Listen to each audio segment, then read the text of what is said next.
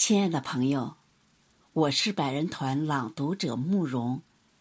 七十二年前，我志愿军为了捍卫人类的正义事业，为了祖国的领土不容侵犯，不畏强敌，跨过鸭绿江，用血肉之躯赢得了百年对外战争的从未有过的辉煌胜利。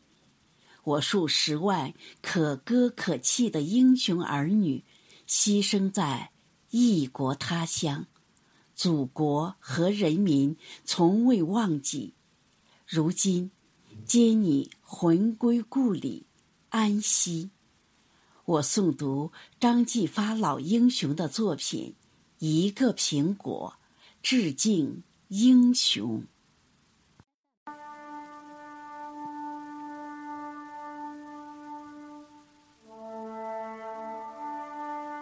黄昏时候，五连派来的一个火线运输员，闪进了我们的防炮洞。他顶多不过二十岁，长得矮矮的、瘦瘦的。卸完了身上背着的弹药，他随手递给我一个苹果。连长，给您。防炮洞只有三米长，两米宽。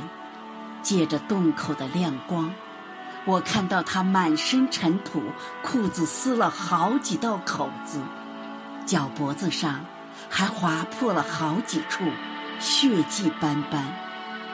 显然，一路上他是爬过来的。通过敌人的炮火封锁，可不是轻易的事儿。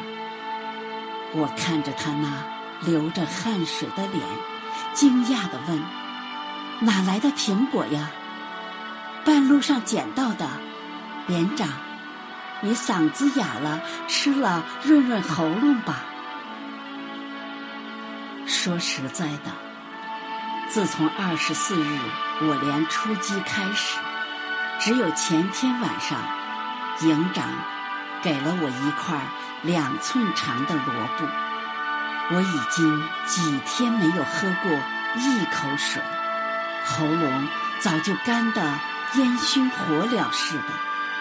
不用说，战士们一定也渴得受不住了。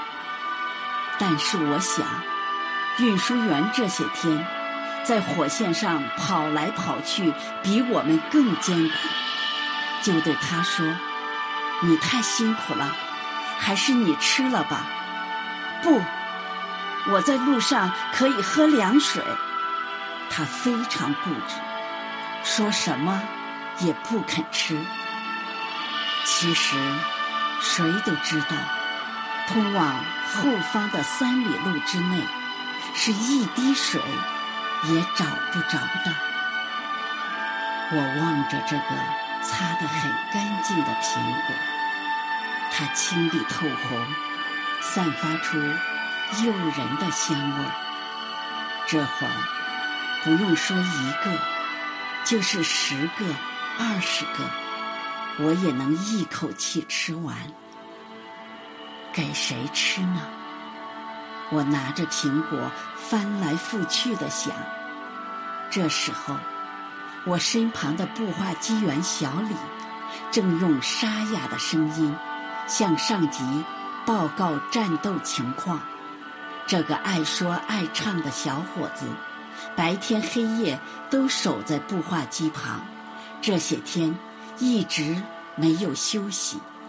他的嘴唇干得裂了好几道口子，脸上挂满灰尘，深陷在黑色眼眶里的两只眼睛布满了血丝。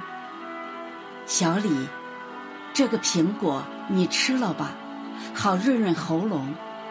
我把苹果给了他，小李出神的看着我，回头看了看另外几个人，又看了看躺着的伤员小兰。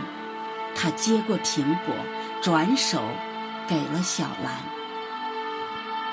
小兰是通讯员，在一次执行任务时。被炮弹打断了右腿，他安静地躺着，很少听到他呻吟。他的脸黑黄黑黄的，嘴唇干得发紫。小兰拿起苹果，张开嘴正要吃，突然向周围望了望，立刻把嘴闭住了。他发现，原来只有一个苹果。连长，您几天没喝水了？您吃吧。吃了，好指挥我们打仗。小兰把苹果递给了我。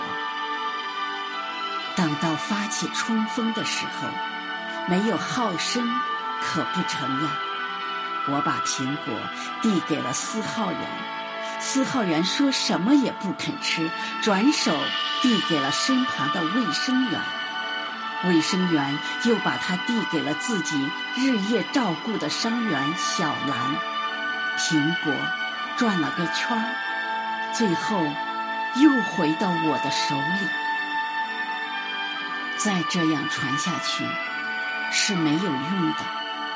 我知道，在这样艰苦的时候，我不吃，他们是绝不肯吃的。于是我决定。防炮洞的八个人一起来分吃这个苹果，吃苹果也要做一番动员。我说：“同志们，我们能够赶走敌人，夺回阵地，难道我们就不能吃掉这个苹果吗？”来，一人吃一口。说完，我先咬了一口。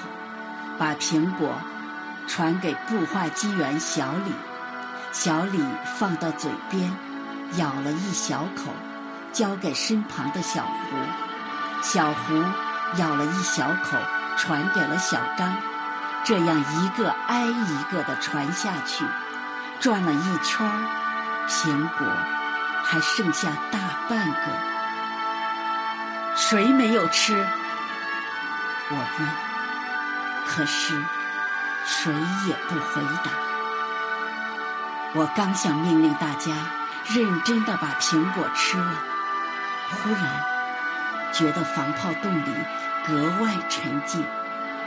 我看见步化机缘小李的面颊上闪动着晶莹的泪珠，再看看周围，别的同志也都在擦眼睛。一瞬间。我的喉咙被心中激起的强烈感情堵住了，在这战火纷飞的夜晚，我被这种战友间的关怀激动着，蹦出了幸福的、骄傲的泪花。